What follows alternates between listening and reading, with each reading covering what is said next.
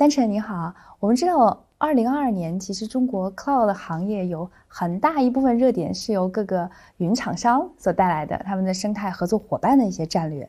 比如阿里啊，我觉得也是其中的翘楚。在去年的七月份，应该阿里是第一次举办了一个独立的合作伙伴生态大会，把它分分出来了，单独的举办。然后十一月又有云栖大会。然后我们今年初又开了计算潮加速器的开营，对，做了很多的动作，所以我们都很相信啊，中国数字经济的下一步一定呢是各大云厂商，还有我们的各种 cloud 行业的一些从业者，我们一起合作起来共赢，这样就可以把我们的数字的技术，一直到我们最终的一个具体的解决方案，这个链路能够打通，能够把这个环节和关卡打通。所以今天呢，我们也很有幸啊，请到了阿里云生态的负责人丹晨，请到您。我们也是代表着整个 Cloud 一百 China 的这些企业家，跟您做一个采访和对话，想聊一聊就是阿里云在生态云生态上的一些战略和一些发展的一些计划。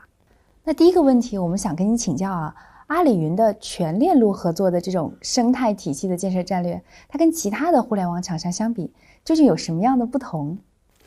嗯。首先，这个概念啊，我觉得，这个嗯，是我是我自己心中想的一个一个东西啊，就是我觉得阿里云在做产品生态合作的时候，我们到底一个什么样什么样的方式去做啊？什么样的这个概念或者是理念去做这个事情？那我当时我就在想，在我们公司比一个比较流行的叫全链路压测啊，那我在想，今天我来做做这个生态合作的时候，我就在想。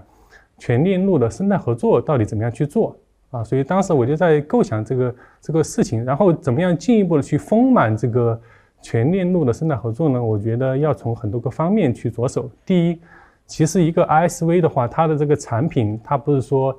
第一天就长成的啊，它其实第一天还在构想。那怎么样更快呢？当然是在云上啊。如果它第一天就长在云上的话，它其实可以充分的去利用云的这个技术。快速的去迭代产品，就是在它处于开发状态的这个时候，就可以去利用云的这个技术。那这个时候的话，作为我们产品生态发展部来讲的话，我们就可以去协调我们内部的这个资源，去赋能我们的 ISV 伙伙伴，在开发状态就可以得到我们的一些帮助。第二个是它做成了这个产品之后啊，就是有一个正式的版本之后，就可以发布到我们阿里云的云市场上面去。啊，去触达我们早期的这些客户也好，啊，利非常方便他这个产品的这个迭代，啊，后面的就是类似于比如对外的品牌宣传，啊，联合方案，啊，这些都是我们我们持续不断的去做的。所以说，我觉得是一个从出生到到到长大啊，到繁荣，我觉得我们都应该去为我们的 ISV 伙伙伴提供一个全链路的帮助，啊，这是我一个比较简单的一个想法。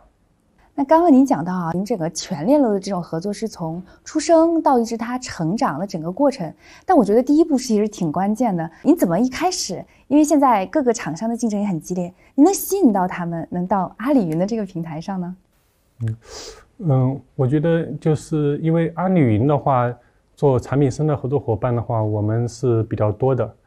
嗯，就是大中小其实都有。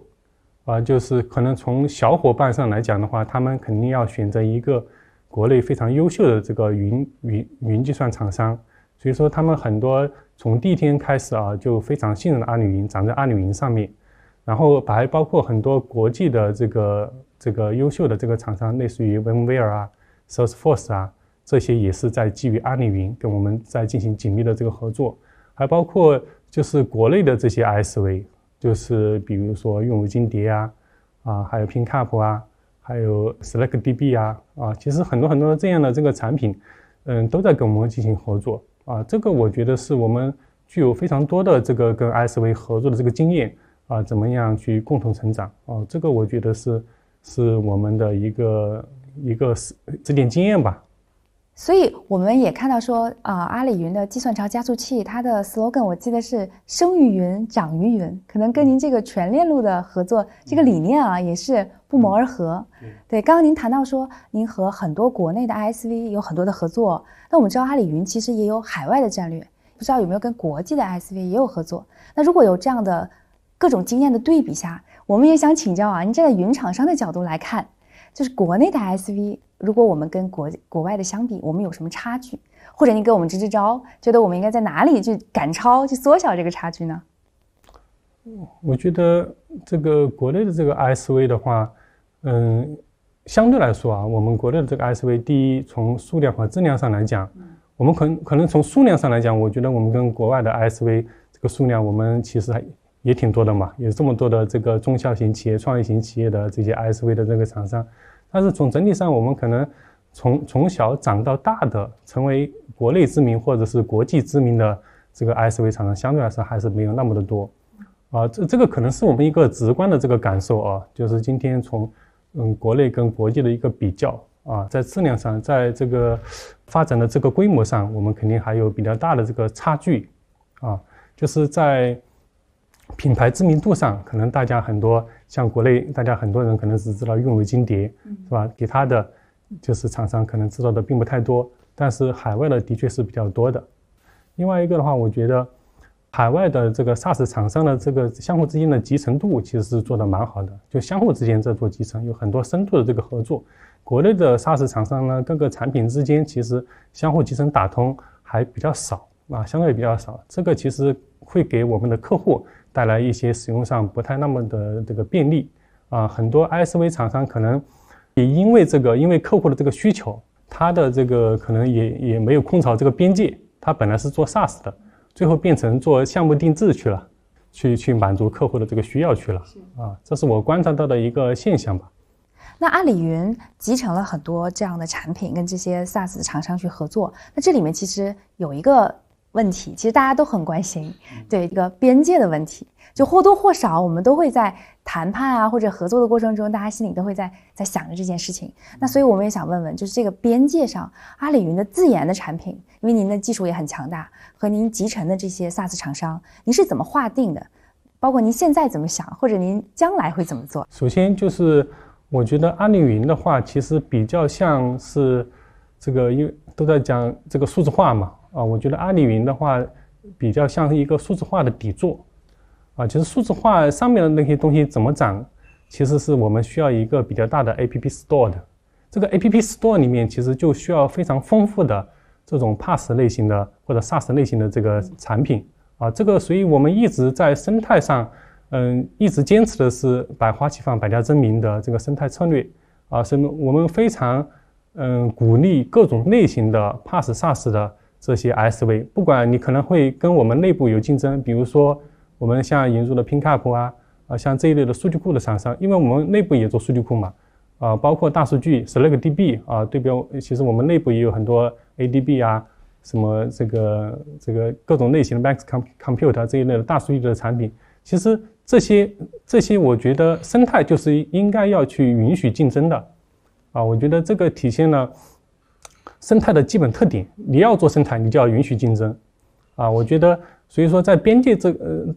这方面哈，我觉得各各个 ISV 伙伴，我觉得要尽可能的非常放心的把你这个产品放在阿里云上面来啊。我们从来不会说，因为你跟我们内部的一个产品竞争，我们就不允许你放上来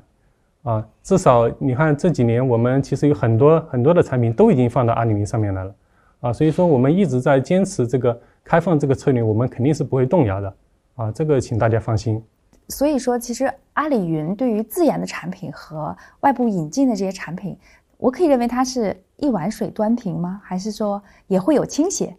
嗯，就是从我的角度上来讲，我要保证两个事情啊。第一个事情是，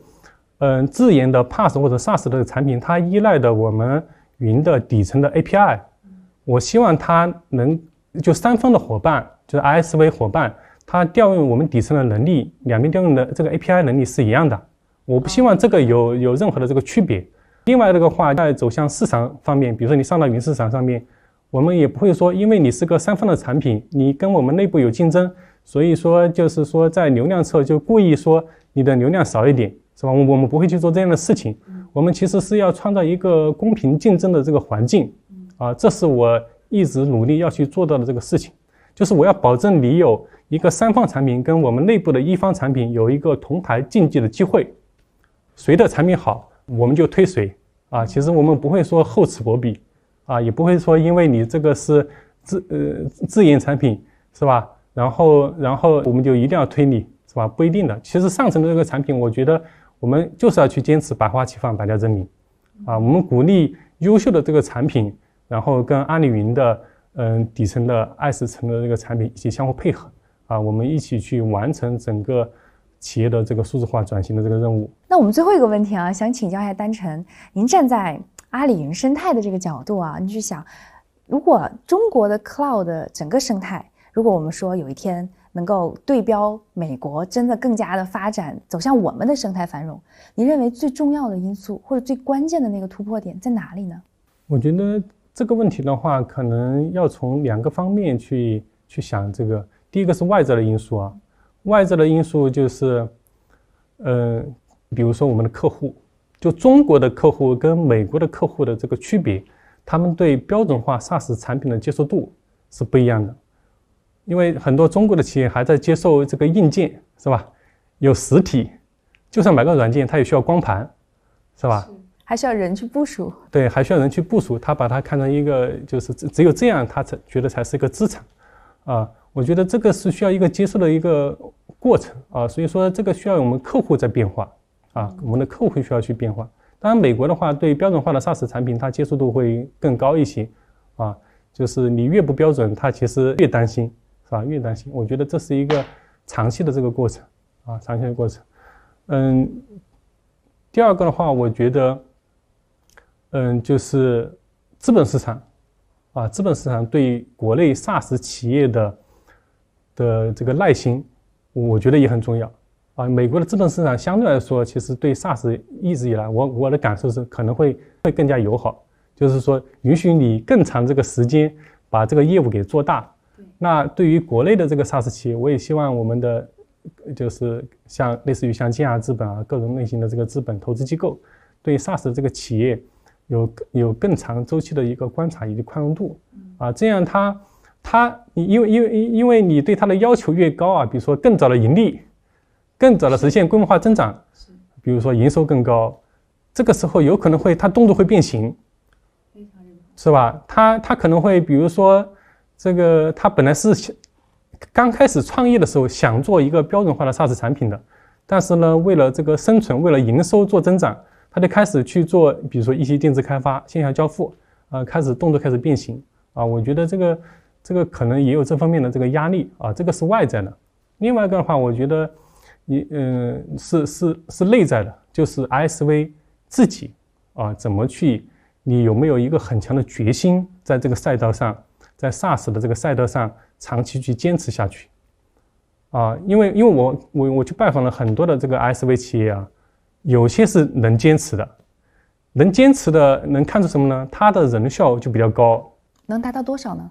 人效六七十万吧，哦，那已经很高了。因为大多数好多这个 ISV 企业，他们人效就是二三十万嘛。啊啊，这个是一个，嗯，这个也是我的一个观察啊。如果他能坚持的，基本上能够慢慢慢人效可以做上去，随着他客户规模的扩大啊，他基本上能够做下去。然后像这一类的企业的话，其实他遇到定制化开发的时候需求的时候，他怎么办呢？第一，他会联合他的伙伴去接。就是他也有伙伴，比如说有有些伙伴专门帮他做定制化开发的，啊，但他自己不会去做啊。我觉得这是一个很好的配合。他剥离出去了。呃，对，相当于是因为因为有些 SV 他可能控制不住，就自己从自己做定制开发了。所以说这个时候，我觉得对于每家立志做这个 SV 的，就这个 SaaS 软件的，我觉得你有没有这个坚强的这个决心很重要。嗯，第二个的话，我觉得对于中国的 SaaS 企业上来讲，我觉得。你的、你的这个产品竞争力、品牌塑造、选择的这个 SaaS 的赛道，这几个方面我觉得都挺重要的。啊，就是因为我看到了很多的 SaaS 企业呢，嗯，有选择大赛道的，比如说，是吧？CRM 赛道、ERP 赛道，啊，财务赛道，是吧？这些都是我觉得已经有非常多的优秀的这个中国的 SaaS 企业已经成长起来了。啊，也有从一些小的赛道选择的。比如说，只做 HR 系统里面的，比如说发薪酬、做招聘，是吧？就是他他从一个很小的赛道去切入。其实你首先从从从从大的赛道也可以做，从小的赛道也可以切入。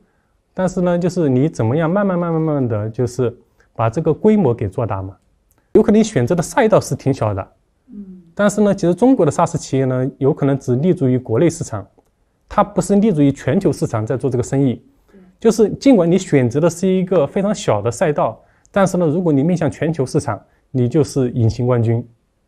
是，而且我我我们最近也在聊出海的话题嘛，就像您说的，他可能在选择赛道的时候，如果他想要出海，想要变成全球市场，他一开始产品的定位就应该站在全球的视角去定位他的产品，是这样他的赛道可能其实在规模就会潜在是非常大的，是 global 的一个需求的池子。当然，这个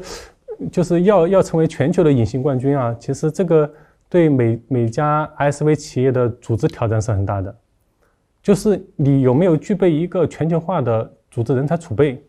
对啊，因为这个我觉得是中国企业，嗯，面向全球化面临的一个非常核心的一个问题。啊，这个问题也不是说大公司就处理得很好，啊，就小公司也会更有难度。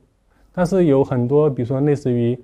像德国很多企业，它就是全球化的啊，尽管它不是做 SaaS 啊，它是做比如说制造领域或者是其他领域的。啊，它也是全球化的，就是就是这个问题呢，也反正反正不能绝对化，就不能说大公司才能做全球化，小公司不能做。